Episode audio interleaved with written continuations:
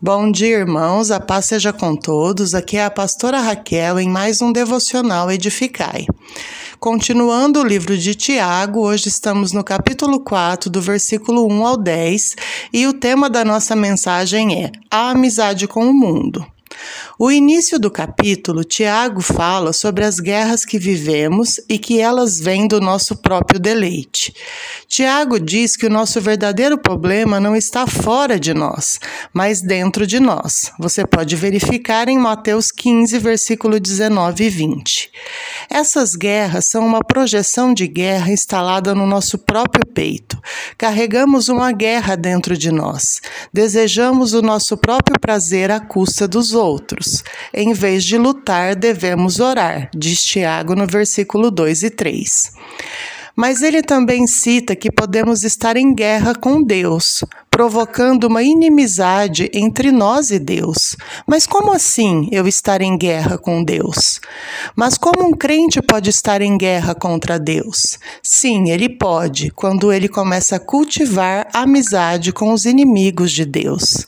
Tiago cita três inimigos com quem não podemos ter amizade se desejamos viver paz em Deus.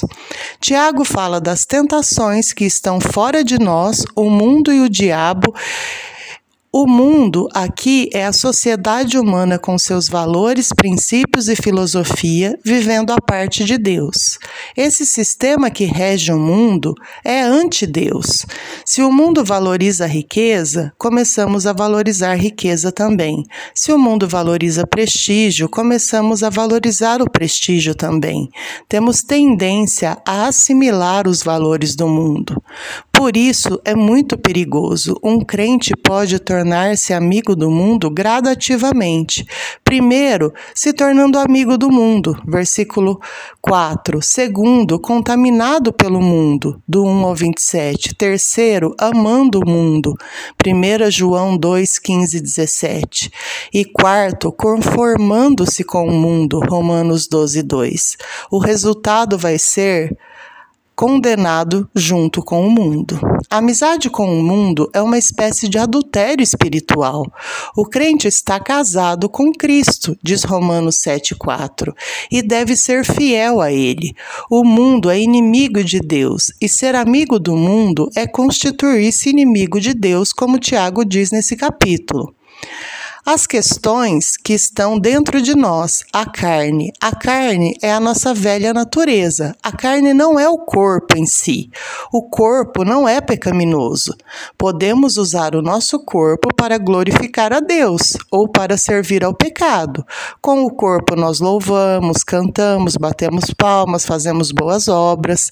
Depende da maneira do uso do nosso corpo. Na conversão, recebemos uma nova natureza e não perdemos a velha. Ela precisa ser crucificada todos os dias, irmãos. Essas duas naturezas estão em conflito. Gálatas 5,17 diz sobre isso. E é isso que Tiago diz no versículo 1: a luta da carne contra o espírito. As paixões carnais que buscam nos colocar em guerra contra Deus. E devemos fugir dessas paixões. O mundo está em conflito com o Pai. A carne luta contra o espírito e o diabo se opõe ao Filho de Deus. O pecado predileto do diabo é a vaidade e o orgulho, porque foi isso que fez ele cair do céu. Ele tenta as pessoas nessa área.